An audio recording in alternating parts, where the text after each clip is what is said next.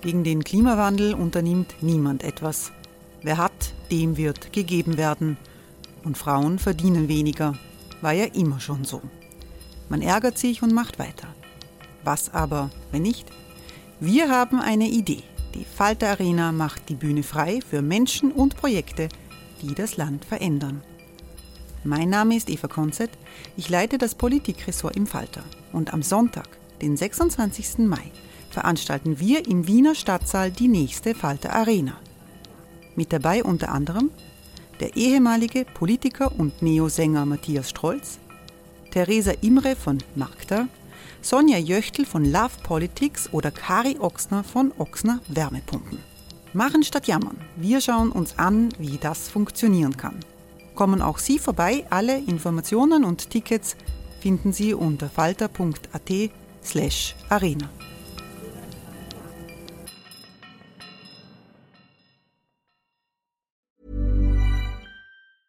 Many of us have those stubborn pounds that seem impossible to lose, no matter how good we eat or how hard we work out. My solution is PlushCare. PlushCare is a leading telehealth provider with doctors who are there for you day and night to partner with you in your weight loss journey. They can prescribe FDA-approved weight loss medications like Wagovi and Zepbound for those who qualify. Plus, they accept most insurance plans. To get started, visit plushcare.com slash weight loss. That's plushcare.com slash weight loss.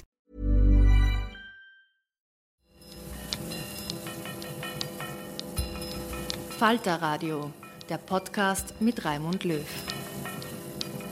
Sehr herzlich willkommen, meine Damen und Herren, zum Falterradio für Donnerstag, den 3.5.2018. Ganz besonders freue ich mich, dass wir ab dieser Woche auch in Kärnten auf UKW zu hören sind über Radio Agora. Ähnlich ist ja die Situation in Tirol, wo das Freirad, das Freiradio Tirol, den Falter Podcast ausstrahlt. Wir sprechen heute über einen Skandal um den österreichischen Blauhelme-Einsatz am Golan, den der Falter aufgedeckt hat und der inzwischen auch die Vereinten Nationen beschäftigt. Es geht um ein Video, das die UNO als verstörend bezeichnet und das der Falter an die Öffentlichkeit gebracht hat. Ich begrüße Falter-Chefredakteur Florian Klenk. Hallo. Hallo. Ich freue mich, dass Alexandra Prinz in der Runde ist. Willkommen. Hallo, guten Tag. Fra Frau Prinz war als Sanitäterin am Golan, als zivile Krankenschwester.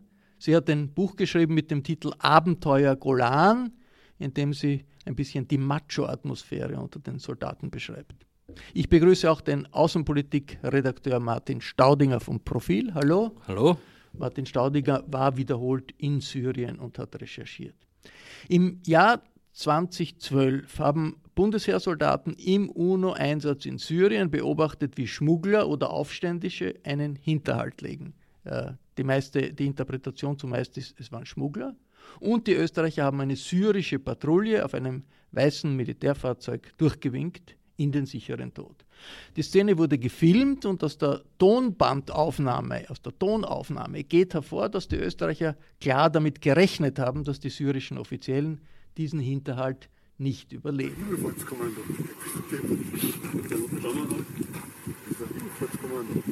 er ist runtergefallen. Also.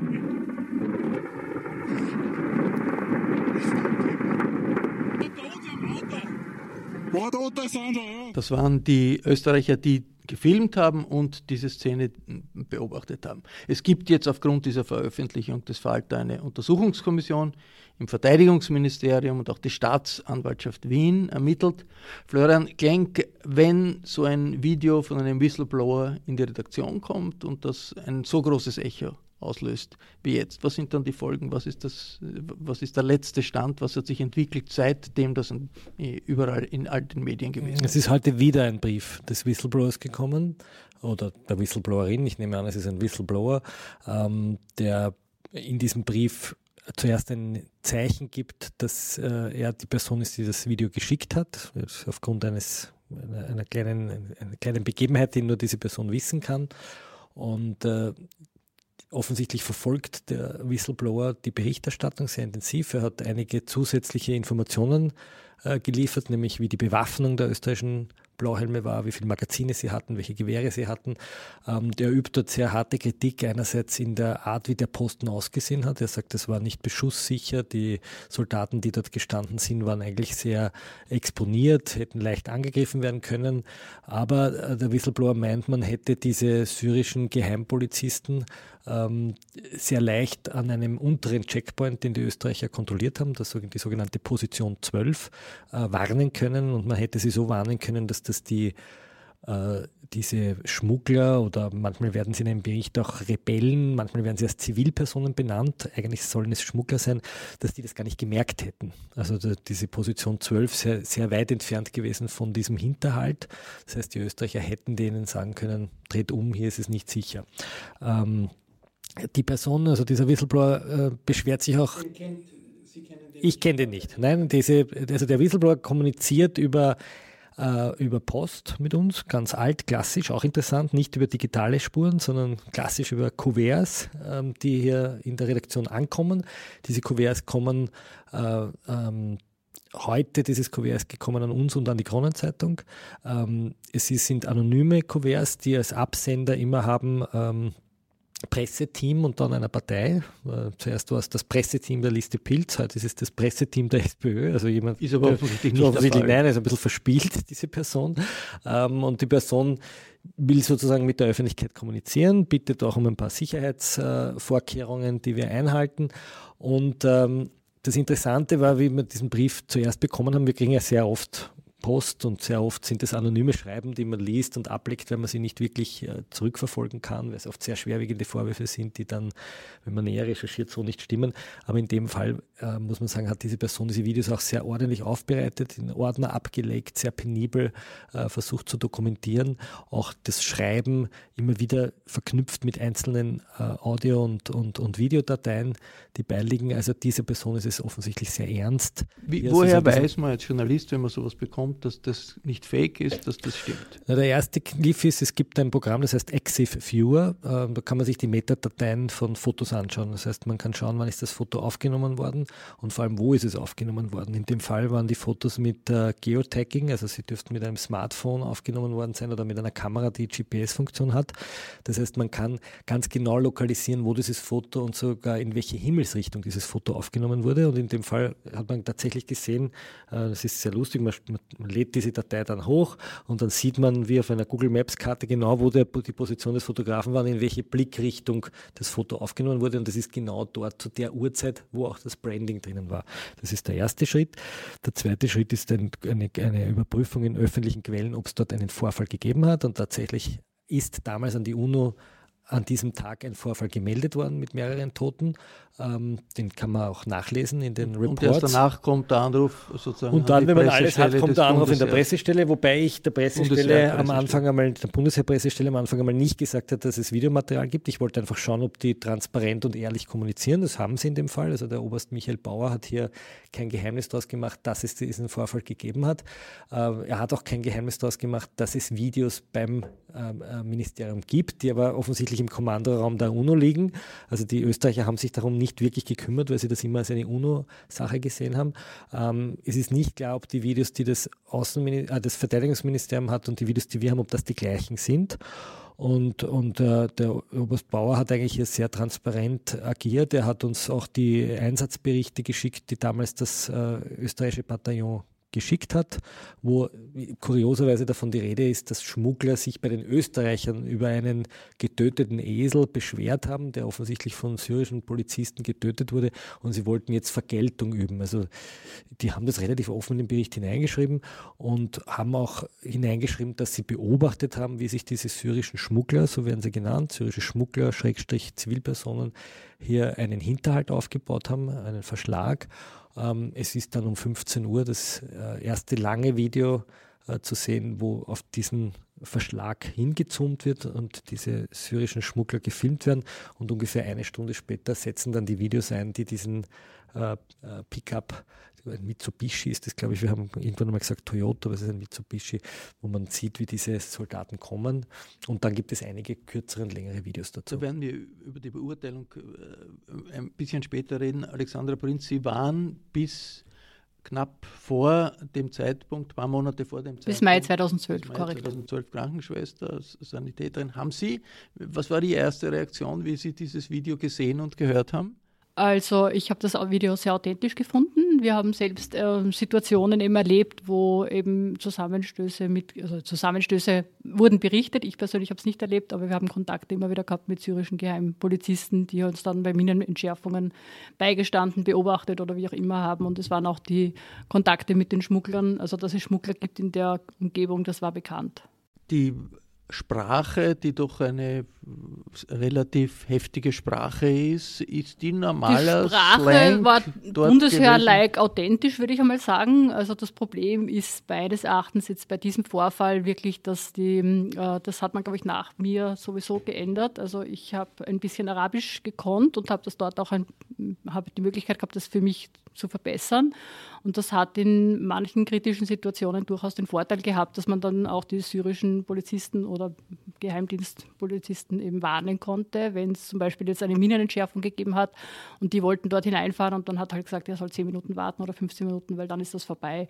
Und dann waren sie beruhigt. Also ich glaube, dass ein bisschen Sprachkenntnisse in der Zeit sehr gut gewesen wären. Sie beschreiben in Ihrem Buch äh, eine sehr macho-mäßige Atmosphäre. Das auf jeden den Fall. Also das ist, ich glaube, dass das Bundesheer die oberen mh, Bastionen schon bemüht sind, quasi äh, eben mehr Frauen auch ins Bundesheer zu holen, aber in der Dort hat's Praxis. Keine, hat's keine Frauen gegeben, oder? Hat's Nein, es- es waren mit mir insgesamt, also wenn man das jetzt umrechnet, glaube ich, es waren insgesamt 900 und wir waren fünf Frauen, also 900 Österreicher, glaube ich. Sie beschreiben auch den, das Verhältnis zu den Einheimischen, dass die Österreicher die Einheimischen eigentlich als Hunde bezeichnet haben, also beschimpft. Nicht durchgehend. Ich sage jetzt einmal, es gibt natürlich, es gab langjährige Beziehungen von Menschen, die dort immer wieder unten waren und es gibt äh, Menschen, wie sie überall in der österreichischen Bevölkerung eben zugegen sind, die halt einfach mit anderen Kulturen nicht auf gleicher Ebene umgehen, sondern halt einfach die als minderwertig oder schmutzig oder wie auch immer bezeichnen. also Also rassistische Jargon- Untertöne hat es gegeben, rassistischen ja, Jargon natürlich. Ja, hat es gegeben. aber Gibt- das ist ein Abbild unserer Gesellschaft, würde ich sagen. Äh, Martin Staudinger, Sie waren oft in, in Syrien, kennen solche Situationen. Jetzt die UNO sagt, das ist verstörend, was da passiert ist. Es gibt aber auch ehemalige Blauhelme, die melden sich und äh, in, in den österreichischen Zeitungen, in Salzburger Nachrichten äh, wurde jemand zitiert, der gesagt hat, das ist ganz normal und die haben sich eigentlich ganz korrekt verhalten. W- Wie sehen Sie das? Naja, die Wucht der Bilder ist natürlich groß und äh, ich bin mir, also die Wucht der Bilder erzählt eine verstörende Geschichte. Bin mir allerdings nicht sicher, ob sie die ganze Geschichte erzählt. Ich glaube, da muss man schon das Umfeld auch sehen. Äh, aus der Geschichte heraus seit 1974, nämlich äh, das Umfeld, das durch ein Mandat der Vereinten Nationen geschaffen wurde, das eigentlich nicht für die Situation ausgelegt war, die plötzlich ab dem Jahr 2011 mit dem Ausbruch des syrischen Bürgerkriegs dort entstanden ist. Die UNO hatte dort den Auftrag, eine Waffenstillstandszone zu beobachten und Verstöße gegen das Abkommen zu melden. Das betraf äh, vom Mandat her die Streitkräfte Syriens und Israels. Ähm, es betraf nicht die Rebellen, es betraf nicht die Geheimpolizei, es betraf nicht die Situation, die da plötzlich äh, in dieser demilitarisierten Szene vorhanden war, nachdem der Aufstand gegen den Assad ausgebrochen ist. So, ich sage das War nicht. eine unklare Situation. Unklare Situation. Ich sage das nicht, um diese äh, Soldaten hier zu verteidigen. Ich habe ein bisschen Probleme mit der Instant-Verurteilung, die da gleich mal losgebrochen ist. Mein Eindruck ist, dass die in einer wirklich beschissenen Situation waren. Also in der Situation eine richtige Entscheidung zu treffen, erscheint mir sehr schwierig. Überlegen wir uns nur kurz mal die umgekehrte Variante. Die warnen diese syrischen Geheimpolizisten, die syrischen Geheimpolizisten holen Verstärkung und massakrieren die Schmuggler. Könnte man die Geschichte erzählen, österreichische Blauhelme liefern syrische Schmuggler, Rebellen der Exekution durch die syrische Geheimpolizei aus. Ich sage das nur, um, um, um zu zeigen, wie verworren die ganze Geschichte war. Also ich, ich, ich glaube ja, dass die Berichterstattung, die wir in den letzten Tagen erlebt haben, für, und das sage ich durchaus auch für österreichische Verhältnisse, erstaunlich professionell ist. Also ich glaube auch die Beurteilung des Sachverhalts, also es sind wenige Journalisten eigentlich, die jetzt da übers Ziel schießen. Also es gibt eigentlich keinen Journalisten, der sagt, das ist jetzt ein glatter Mord oder das gehört, das ist also auch wir verwenden das Wort Skandal nicht, sondern ich stelle einfach die Frage, hätten sie es verhindern müssen? Und das, was jetzt auftaucht, und das ist juristisch so spannend, ist die Frage, äh, ob es einen UNO-Befehl geben kann, der möglicherweise österreichischem Strafrecht widerspricht. Und ob das überhaupt ein Fall ist, den man unter dem österreichischen Strafrecht subsumieren kann. Es melden sich jetzt Anwälte von ganz renommierten äh, Wiener Strafverteidigerkanzleien, die um dieses Mandat rittern, weil sie sagen, das gehört ausjudiziert. Was ist ein Blauhelm, der dort steht? Ist das, ist das dann im Endeffekt entschuldigender Notstand, weil sie eben genau diese Angst haben, dass etwas viel Schlimmeres passieren kann? Oder ist es ein ganz banaler, äh, die Strafrechtler nennen es eine Garantenstellung, eine ganz banale Situation, wo man einfach sagen hätte müssen, Vorsicht, so wie wenn du über eine Mine fährst, Vorsicht, vor dir ist eine Mine vergraben, wir haben das beobachtet, wir müssen dich warnen. Ähm, und wenn wir dann Angst haben, dann müssen wir uns halt, müssen wir halt abgezogen werden oder dann müssen wir weg sein. Und solche Situationen sind in Ihrer Zeit, wie Sie dort waren, doch vorgekommen? Ne? Also es war im Mandat, glaube ich, schon enthalten, dass man durch Min, äh, dass Minenentschärfungen stattfinden. Also es hat ja auch einen Minensucher gegeben, also der das aufsucht und dann entschärfen kann. Das ist in jeder Mission dabei. Und äh, dann gibt es halt immer ein Sanitäterteam, die halt dann mit rausfahren und das schauen, dass das, dass das ordnungsgemäß vonstatten geht. Sie waren damals als Sanitäter? Da war, ich, da war ich mit dabei, mal ein oder zweimal bei Minenentschärfungen. Ich glaube, von der, von der Struktur ist es so, es gibt den Force Commander, das war in diesem Fall ein indischer General, und es gibt den Kommandanten des österreichischen Kontingents. Und soweit ich weiß, ist der Kommandant des österreichischen Kontingents bis zu einem gewissen Grad schon dafür verantwortlich, darauf zu achten, dass nicht gegen österreichisches Recht verstoßen wird. Äh, ob dieses österreichische Recht in diesem Fall jetzt anwendbar ist, in dieser konkreten Situation, weiß ich nicht. Ich bin kein Jurist. Aber wie der Florian Klenk gesagt hat, das ist natürlich juristisch eine, eine hoch, hoch spannende äh, Geschichte für Anwälte. Das ist, ist auf jeden Fall so, äh, das Verteidigungsministerium hat relativ rasch reagiert. Es gibt eine Untersuchungskommission, die eingerichtet wurde. Interessant ist, dass die Vereinten Nationen das Video als verstörend bezeichnen. Äh, ich habe den Sprecher des Verteidigungsministeriums in Wien gefragt, wie er das interpretiert. Und er sieht als den Grund an, dass nicht Österreich, sondern die UNO verantwortlich gewesen ist. hören wir Ministeriumssprecher Michael Bauer. Ich denke, dass es für die UNO verstörend ist, weil es ein UN-Einsatz war. Man muss dazu wissen, dass die UN-Soldaten im jeweiligen Truppenstellerland ausgebildet werden. Also wir bilden sie in Österreich aus und übergeben sie dann der UN. Und ab diesem Zeitpunkt sind es UN-Soldaten. Die UN plant diesen Einsatz, die UN führt diesen UN-Einsatz, die UN versorgt diesen Einsatz. Das heißt, Österreich hat jetzt sehr vereinfacht gesagt, mit den, mit den Soldaten nichts mehr zu tun.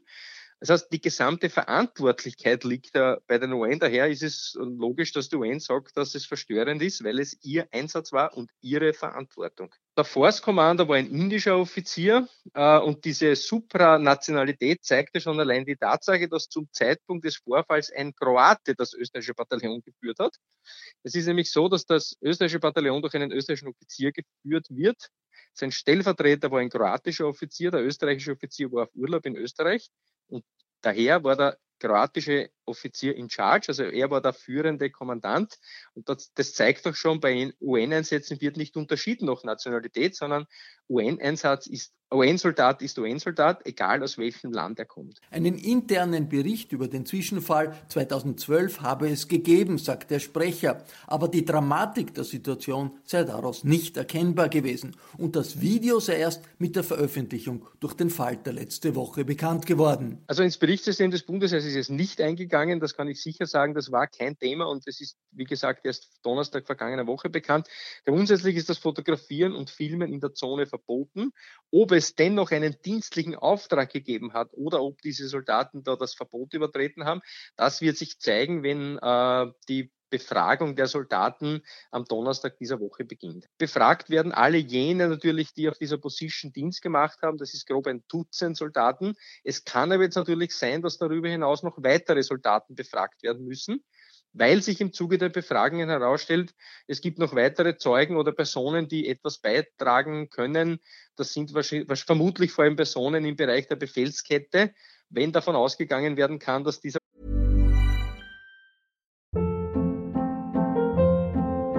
Hold up. What was that? Boring. No flavor. That was as bad as those leftovers you ate all week. Kiki Palmer here, and it's time to say hello to something fresh and guilt-free. Hello Fresh. Jazz up dinner with pecan-crusted chicken or garlic butter shrimp scampi. Now that's music to my mouth. Hello Fresh. Let's get this dinner party started. Discover all the delicious possibilities at hellofresh.com.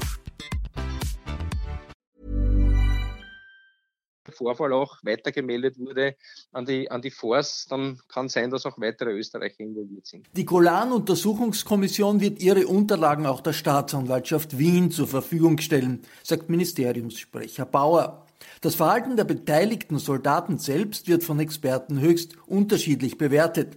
Menschenrechtsexperte Manfred Nowak sieht schwerwiegende moralische und rechtliche Fragen. Dass sich UNO-Soldaten in solche Konflikte nicht einmischen dürfen, wie teilweise behauptet wird, bestreitet Nowak entschieden. Die Neutralität ist ein ganz wichtiges Prinzip, aber die gilt zwischen den Streitparteien. Hier ging es um gewöhnliche Kriminelle, um Schmuggler, und selbst wenn man auch für die noch die Neutralität, also das Nicht-Einmischen und sich heraushalten, anwenden würde, dann haben das die Österreicher nicht gemacht, weil sie haben ja mit den Schmugglern geredet, sie haben denen zugeschaut, wie die dort kriminell einen Hinterhalt äh, aufgebaut haben. Sie haben ihnen sogar Wasser gegeben. Und umgekehrt haben die Syrer äh, sich bei dem, wenn diese Angaben stimmen, äh, sich bei den Österreichern erkundigt, ob alles sicher sei, ob irgendwas aufgefallen wäre. Und da haben die Österreicher ihnen wissentlich eine falsche Information gegeben. Nochmals, wenn diese Angaben stimmen. Äh, das heißt, das ist nicht gerade neutral, sondern das sieht sehr danach aus, dass man faktisch den Schmugglern ein bisschen Rückendeckung gegeben hat und die Syrer wissentlich in den Hinterhalt geschickt hat. Das heißt, äh, es geht ja nicht darum, hier einzugreifen, sondern es geht darum, den Syrern wahrheitsgemäß zu sagen, na ja, ich glaube, da oben schaut's doch nicht so gut aus, also bitte aufpassen oder so irgendetwas.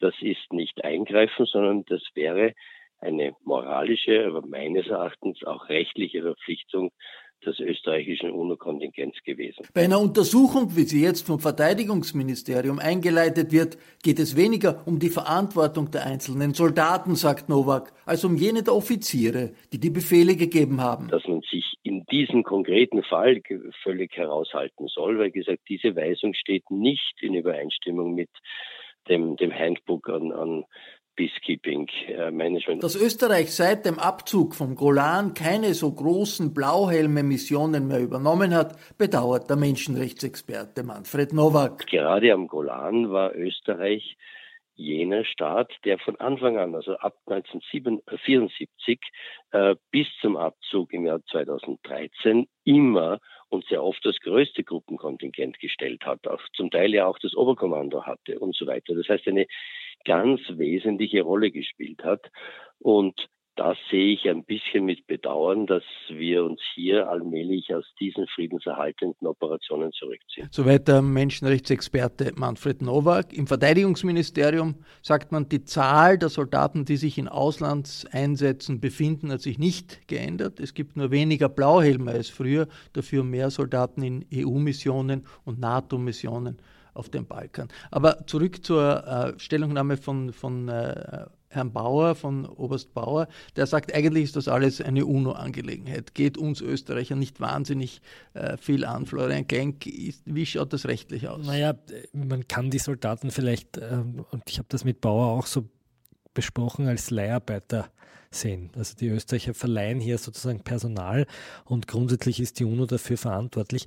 Das entbindet aber nicht von einer strafrechtlichen Verantwortung. Also ich kann durch völkerrechtliche Verträge das Strafgesetzbuch nicht außer Kraft setzen und daran sind die österreichischen Soldaten gebunden. Und das Handbuch, das der Professor Nowak da anspricht, sieht vor, dass äh, grundsätzlich diese Unparteilichkeit, da geht es ja nicht nur um Neutralität, sondern um Unparteilichkeit, eben gerade dann nicht gilt, wenn es, äh, wenn es sozusagen strafrechtswidrig auch nach dem nach, Gesetz, nach, den Gesetzen des, des, Tatorts, also nach syrischen Gesetzen wäre. Das heißt, der österreichische Staatsanwalt wird sich jetzt anschauen müssen, was wäre in Syrien geboten gewesen zu dem Zeitpunkt, was hat dort für ein Recht gegolten, wie war der Befehl, hat der Befehl diesen äh, Bestimmungen widersprochen und gibt es irgendeinen Rechtfertigungs- oder Entschuldigungsgrund seitens der, der äh, Soldaten, hier so zu handeln. Das wird eine sehr spannende Ermittlung werden. Was mich ein bisschen stutzig macht, ist, dass hier das Militär zuerst die Einvernahmen durchführt. Eigentlich sollte das die Staatsanwaltschaft machen. Äh, das ist auch so geboten in der Antifolterkonvention und in den Konventionen, die sozusagen eine Aufarbeitung vorsehen. Ich glaube auch, dass das im, Interesse einer Unabhängigkeit einer unabhängigen, wirklich unabhängigen Untersuchung geboten wäre, dass hier sozusagen der unabhängige die Justiz hier tätig wird zuerst. Und offensichtlich war der ähm, verantwortliche Offizier ein kroatischer Offizier, der, weil der zuständige Österreicher auf Urlaub war. Das wäre für sich für die einzelnen, das wäre für die einzelnen Soldaten an und für sich wurscht, ja, weil jeder Einzelne sozusagen beurteilt wird. Die Frage ist, hätten Sie es hätten sie es erkennen müssen, was da passiert? Haben Sie es erkannt und haben Sie, da kommt es gar nicht auf die Wissentlichkeit an, also Novak sagt immer, Sie, Sie haben das wissentlich gemacht, auf das kommt es gar nicht an, sondern im Strafrecht heißt es, ich halte etwas ernsthaft für möglich und finde mich damit ab. Und die spannende juristische Frage wird sein, haben sich die Soldaten damit ab, offensichtlich haben sie es ernsthaft für möglich gehalten, das steht ziemlich außer Streit, aber haben sie es, haben sie sich damit abgefunden? Und da wird wahrscheinlich die Verteidigung hineingrätschen und wird sagen, okay, sie haben es ernsthaft für möglich gehalten, sie haben sich aber damit nicht abgefunden, sondern sie haben wahrscheinlich damit gerechnet, dass eh nichts passieren wird. Dann wäre es ein Fahrlässigkeitsdelikt. Noch, noch einmal zurück zur Situation damals, der multinationalen äh, Situation in dem äh, Camp, in dem UNO-Camp. Was haben die kroatischen Soldaten da für eine Rolle gespielt? in der Zeit, wie Sie dort waren? Die kroatischen Soldaten oder das kroatische Kontingent war Teil des Ausbad. Äh, das war integriert, also quasi wir haben Austausch gehabt und wir sind gleich, gleich mit, mit uns auch angelobt worden. Und das wird schon so sein, dadurch, dass das jetzt in einer Mission gelaufen ist, dass der eine Commander vom anderen vertreten wurde. Also das, das wird schon stimmen, was halt immer wieder auch ein Problem ist und vor allem, weil ja dann Nepalesen und, und Inder auf jeden Fall ähm, präsent waren. Ähm, ich kann mich nur erinnern, dass das indische Englisch erstaunlicherweise also schwierig verständlich war und dass es wirklich auch Verständigungsschwierigkeiten möglicherweise gegeben hat mit, mit Englisch und wenn es dann um komplizierte Befehle geht, äh, ja, das kann ich mir vorstellen, dass es sprachlich auch ein Problem war. Martin Staudinger, wie sehr ist das ein Problem für die UNO, weil UNO-Blauhelme ja immer wieder in, äh, der Kritik sind, dass da unmögliche Dinge passieren, dass da Gesetze verletzt werden. Ist das ein zusätzliches Element, das das Misstrauen auch gegenüber UNO-Friedenseinsätzen dann erhöhen wird? Also ich habe einige UNO-Friedenseinsätze besucht, unter anderem im Kongo, äh, an der Grenze zu Ruanda, im Tschad. Äh, anderswo in Afrika. Und ich hatte schon immer einen, einen Eindruck einer gewissen Hilflosigkeit. Ähm, zum Beispiel im, im Chart war es so, da hat ja die UNO übernommen einen, einen Einsatz der EUFOR im Jahr 2000. 2008, wenn ich mich recht erinnere. Oder Wo auch das österreichische Bundesheer beteiligt war. Genau, genau. Und ich war zweimal dort, einmal wie das ein EUFOR-Einsatz war, da ging es darum, Flüchtlingslager vor, vor Rebellen, äh, vor, vor Banditen zu schützen. Und als die EUFOR dort war, sind die permanent in, durch die Gegend patrouilliert, haben irgendwie versucht, äh, dort die, die Flüchtlingslager eben zu sichern und so weiter. Und als die UNO dort war, ich habe keine einzige UNO-Patrouille außerhalb des gesicherten Camps gesehen. Also in mir ist da schon ein etwas zwiespältiger Eindruck zurückgeblieben.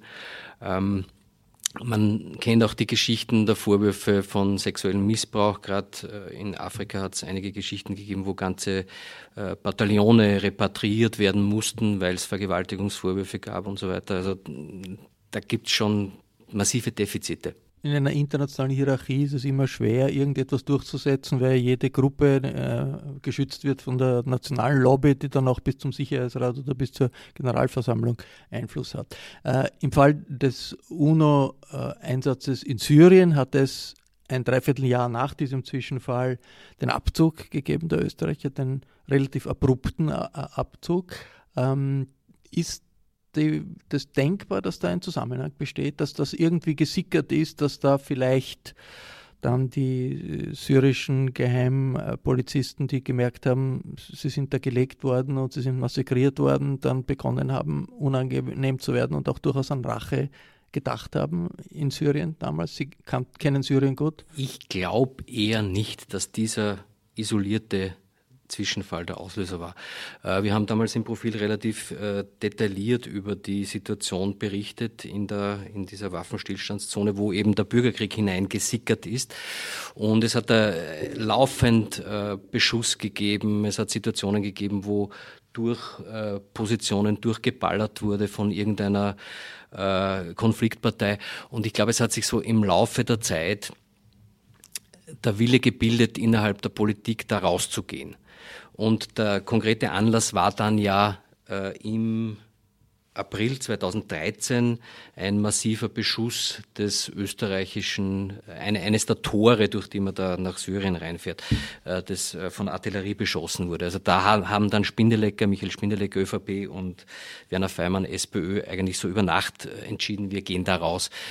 Ohne groß, ohne groß zu verhandeln, ohne groß auch mit der UNO zu sprechen, ohne groß mit den EU-Partnern zu sprechen. Ich war damals Korrespondent in Brüssel und ich weiß, dass das äh, sehr erstaunt hat, viele, weil die Österreicher immer die waren, die gesagt haben, also was dort passiert, äh, muss im Konsens passieren. Es hat eine große Diskussion gegeben, soll jetzt Großbritannien die Rebellen bewaffnen dürfen. Und die Österreicher haben gesagt, nein, unter keinen Umständen. Alles, was man dort tut, muss man gemeinsam machen. Und ein paar Wochen später sind sie, ohne mit irgendjemand äh, zu reden, an die Öffentlichkeit gegangen und haben gesagt, wir ziehen dieses UNO-Bataillon ab. Das hat damals international schon negative Reaktionen ausgelöst. Es war eine eigentlich erbärmliche Verhaltensweise damals, so habe ich wahrgenommen. Was wir nicht wussten, was dann später erst rausgekommen ist, es war ein bisschen auch ein Racheakt der Österreicher an der UNO, weil ein massiver Unmut bestanden hat, dass die UNO zum Beispiel verhindert, dass so Schützenpanzer äh, zur besseren Sicherung äh, reingebracht werden in die Zone. Also da gab es vorher, da hat schon ziemlich geknirscht im, im Gebälk. Äh, eine, eine Horuk-Aktion, die so weit gegangen ist. habt ihr das, glaube ich, genannt. Ein, ein, eine Horuk-Aktion, die so weit gegangen ist, dass der Bund, damalige Bundespräsident Heinz Fischer äh, im Auto gesessen ist und dann vom Bundeskanzler am Telefon informiert wurde, der gesagt hat, in einer halben Stunde wird das verkündet und ein bisschen sehr erstaunt war. Aber natürlich jetzt mit der weiteren Perspektive, sehr viel hätte die UNO dort, hat die UNO auch danach nicht mehr ausrichten können. Ein Jahr später ist der ganze Posten abgezogen worden. Aber die Österreicher sind ersetzt ersetzt worden durch Blauhelme aus den Fidschi-Inseln und aus Indien, die waren damals auch schon dort. Ich glaube nur, dass äh, nur die Präsenz dieser, dieser Truppe dort zwischen den Syrern und den Israelis schon ein, einen mäßigenden Effekt auch hatte in der Phase, weil da wusste man ja noch nicht, äh, springt dieser Krieg jetzt auch über auf Israel. Ne? Das ist eine, ein, ein, ein, kleiner Streifen Land, der aber eine, eine massive ähm, strategische Bedeutung für den Nahen Osten hat. Ich wollte vielleicht am Schluss noch äh, was sagen zu diesen, zu diesen Stimmen, die man hört. Also wenn man sich das so oft anschaut, ich habe ja, wenn wir dieses Videomaterial auch immer dieses Video geschnitten haben, so oft angeschaut, das, was so eigentlich auch so verstörend war, war ja die Gespräche von ganz normalen österreichischen äh, Männern aus der österreichischen, aus österreichischen Bundesländern. Das, wir haben da eine Diskussion gehabt, ob man die sozusagen im Dialekt transkribieren soll, ob das abwertend ist. Und das, was so aufgefallen ist, war eigentlich so eine, so, so, dass die Leute irgendwie so ein bisschen unvorbereitet gewirkt haben auf das, was sie da sehen. Also es war ja nicht nur jetzt menschenverachtend oder rassistisch, was man da hört, sondern da ist auch eine ehrliche, ein ehrlicher Schock drinnen. Also da sagen die manchmal, bist du deppert. Nicht? Oder es gibt zwar ein paar so Formulierungen, wo die sagen, winkt's nur, solange es nur kennt, nicht? wo man so wirklich einen Zynismus durchhört. Und dazwischen hört man dann einen, einen jungen Mann, der sich furchtbar, der, der furchtbar erregt ist, wie er dann seinen, seinen äh, Kollegen beschreibt, was er da gesehen hat. Und er sagt dann irgendwann einmal, stell dir vor, du bist es und liegst dann da und Anna war es das schon vorher und die haben sich doch noch bedankt bei uns. Das sagt er dann ausdrücklich. Ja. Also der, der hat das offensichtlich ganz massiv mitgenommen.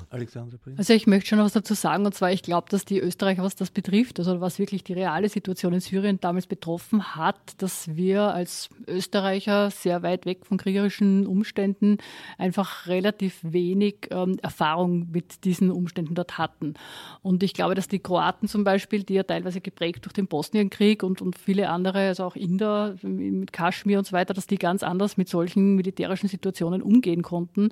Und Österreicher, die vielleicht sowas maximal über Videospiele oder sonst irgendwie spielen, dass die dann von den realen äh, Verhältnissen wirklich eben so reagiert haben wie eben. Also ich glaube, man hätte können die Leute schon anders vorbereiten oder man hätte sich auch müssen in der Auswahl des Kontingents mehr Gedanken machen müssen, wen man dort jetzt wirklich hinschickt. Ich möchte nur, ich möchte als ethnischer Oberösterreicher eine kleine Ehrenrettung des Dialektausdrucks Hund äh, hier, hier wagen. Das, das ist äh, bei uns in der Gegend nicht unbedingt abwertend gemeint, nicht immer abwertend gemeint.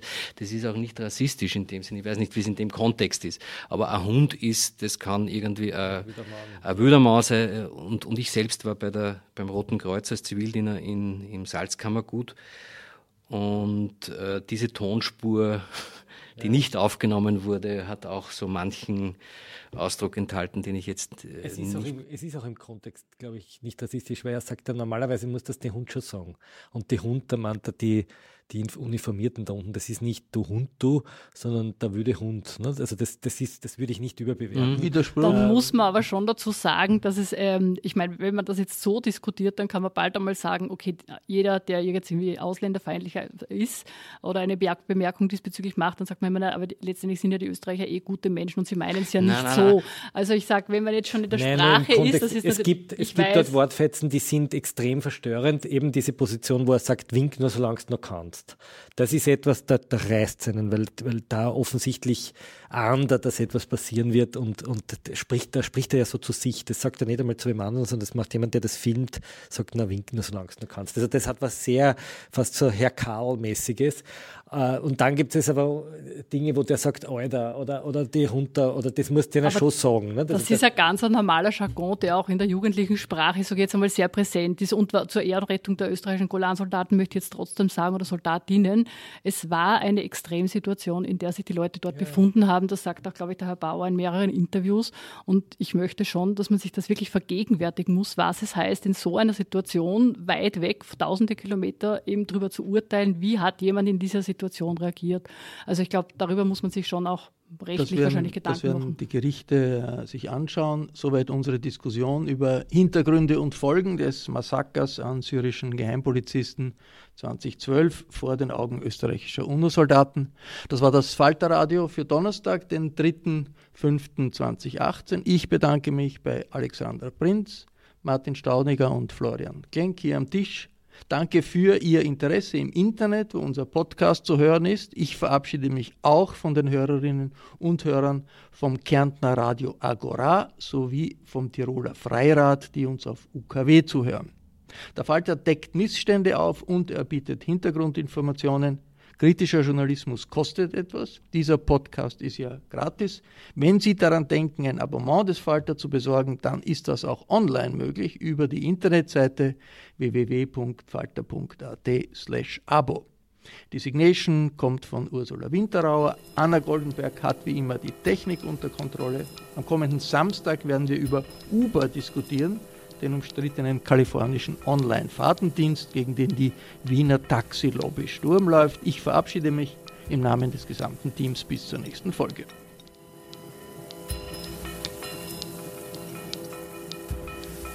Sie hörten das Falterradio, den Podcast mit Raimund Löw.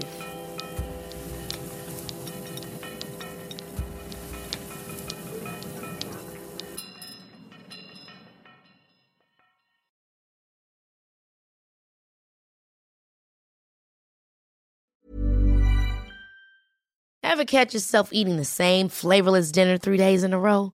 Dreaming of something better? Well, HelloFresh is your guilt-free dream come true, baby. It's me, Kiki Palmer. Let's wake up those taste buds with hot, juicy pecan-crusted chicken or garlic butter shrimp scampi. Mm. Hello Fresh. Stop dreaming of all the delicious possibilities and dig in at HelloFresh.com. Let's get this dinner party started.